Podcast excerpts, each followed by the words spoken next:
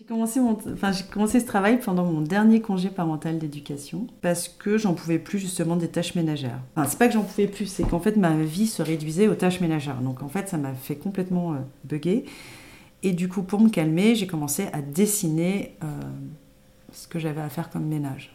Mais juste comme ça, pour le plaisir. En fait, ça m'a calmé, ça m'a fait du bien. Donc ça, c'est le début du travail. Euh, ça, c'est les trois dessins en fait que j'avais fait. euh. Donc le premier, bah, c'est euh, c'est les panières de linge sale qui débordent de linge, avec euh, la panière de linge propre en attente, vide. Alors, euh, ouais, il y a des fleurs sur les carrelages. C'était une location, c'était un appartement au-dessus de l'école, et du coup, dans lequel on n'a jamais fait de travaux, mis à part les peintures, mais du coup, on vivait dans les vieux carrelages, qui étaient à la fois moches et en même temps que j'aimais bien quand même. Ouais, c'était. Euh, Mais voilà, un peu, euh, un peu démodé, même pas euh, entre guillemets vintage ou quoi. C'est entre les deux. Donc voilà, donc ça c'était le premier dessin. En fait, euh, Elias était dans son bain, donc j'ai eu, euh, je sais pas, une heure ou deux devant moi pour faire un dessin. Pendant, pendant que je le surveillais dans son bain, j'ai joué, euh, j'ai joint l'utile à l'agréable. C'est une espèce de dessin avec des, avec des petites trames, donc des choses répétitives. Ça calme, c'est un peu, euh, presque, c'est comme les mandalas de méditation, de coloriage. là. c'est des choses, euh, voilà, répétitives avec des couleurs et on réfléchit plus, on dessine et, d'un coup on vit mieux de rester deux heures dans la salle de bain. En tout cas en ce qui me concerne. Voilà, c'est un dessin. euh, là c'est euh, un petit dessin que j'ai fait de la cuisine avec la polenta séchée dans la casserole. Polenta qui est toujours un peu difficile à récurer une fois que c'est sec. C'est vraiment l'aliment qu'il faut pas trop laisser sécher dans la casserole. Et voilà, on a fait longtemps la, cuisine sur un camping-gaz en fait pendant plusieurs années. Et mon meuble en formica, euh, c'était de la récup, on nous l'avait donné. On n'avait plus de meubles, donc euh, les gens nous ont donné des meubles. On est parti un peu de zéro quand on est arrivé dans le département. Toujours vu du même endroit quand je suis assise sur les toilettes. Euh, Donc là, les panières, c'était euh, vu des toilettes, assis sur les toilettes. Puis là, c'est en regardant de l'autre côté. Donc on, on retrouve le carrelage, on retrouve le pull. euh, C'est marrant, le pull d'Elias en laine qui est en train de sécher, qui est hyper lourd parce qu'il est plein d'eau et qui est complètement déformé, le pauvre. Et c'est un pull qui a fait plusieurs de mes enfants et qui a fait aussi plein d'enfants de mes copains à qui j'ai prêté. Et que du coup, euh, j'ai pas mal de copines quand elles voient ce dessin qui reconnaissent euh, le pull que je leur avais prêté et que leur môme a porté. Donc euh, tout le monde se reconnaît un peu. Et puis même dans les produits, je pense ménagers, de la salle de bain, dans les petits cosmétiques, voilà, c'est. c'est le foutoir apparent de chez nous, sans meubles, du coup tout est apparent. C'est un peu. Je sais pas faire autrement et en même temps ça m'oppresse. Donc c'est tout. Ah non, il y en a encore un.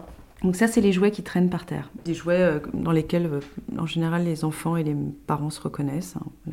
Sophie, la girafe. Ah non, d'ailleurs, c'est pas Sophie la girafe, c'est plutôt un animal en plastique dur.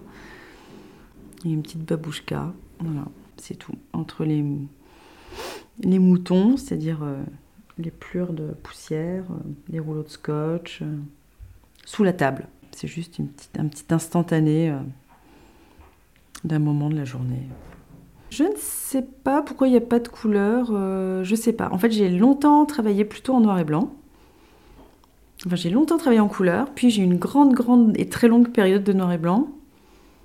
Et, et c'est marrant parce que ça correspond aussi à une période de ma vie un peu triste.